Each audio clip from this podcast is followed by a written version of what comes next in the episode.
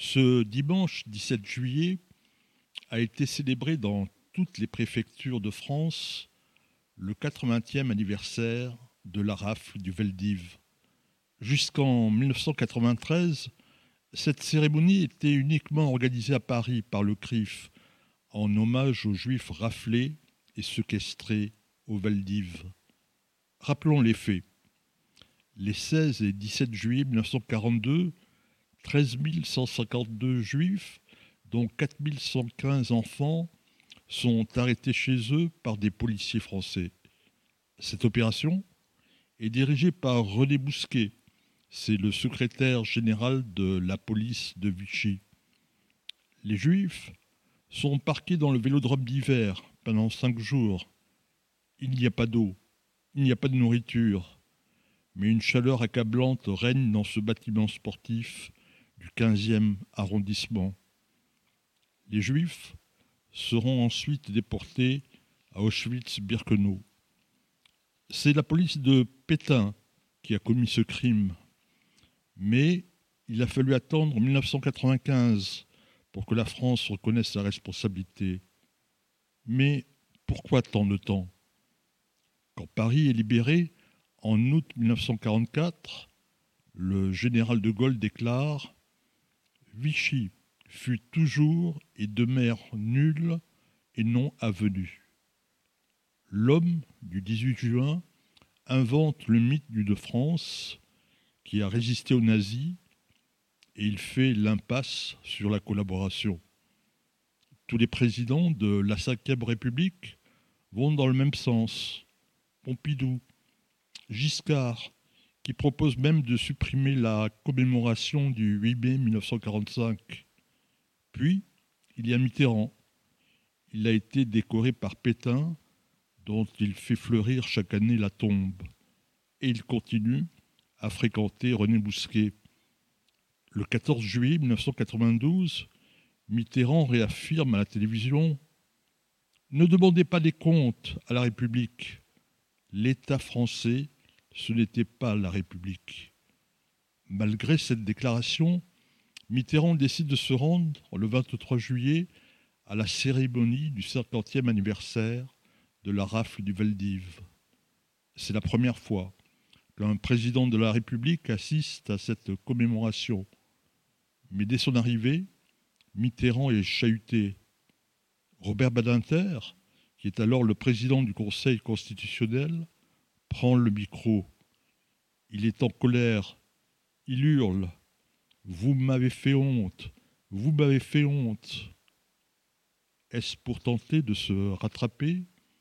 Le 3 février 1993, François Mitterrand institue la journée nationale à la mémoire des victimes des persécutions racistes et antisémites commises sous l'autorité de faits dites gouvernement de l'État français.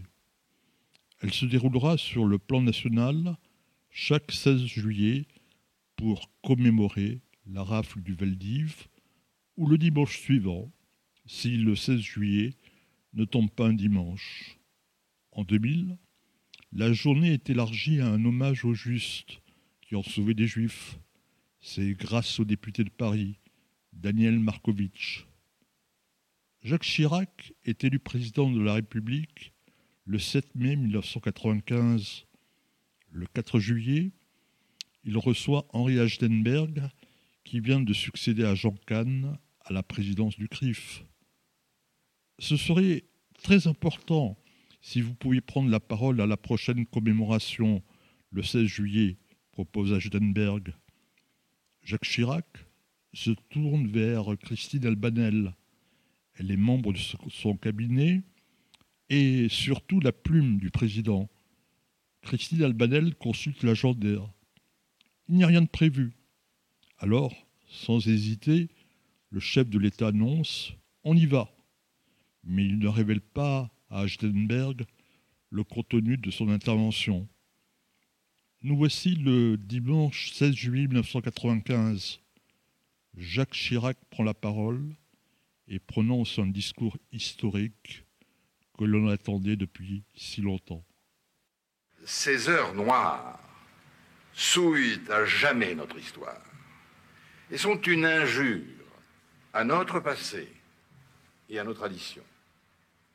Oui, la folie criminelle de l'occupant a été, chacun le sait, secondée par des Français, secondée par l'État français.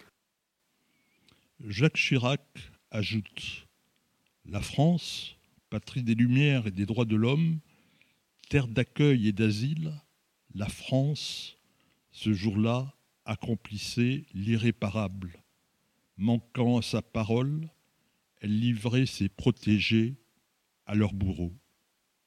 Incontestablement, Serge Klarsfeld, avec Beat, a joué un rôle important. Déjà, le 18 juillet 1986, sur sa proposition, soutenue par le CRIF, Jacques Chirac, alors Premier ministre, inaugure la place des martyrs juifs du Vélodrome d'hiver. Le chef du gouvernement déclare Les heures les plus sombres doivent aussi être rappelées au souvenir des citoyens. Ainsi, 50 ans après la fin de la Deuxième Guerre mondiale, le 16 juillet 1995, Jacques Chirac entre dans l'histoire. Il a rompu le silence. Il a brisé les mythes propagés depuis un demi-siècle. Jacques Chirac a dit la vérité.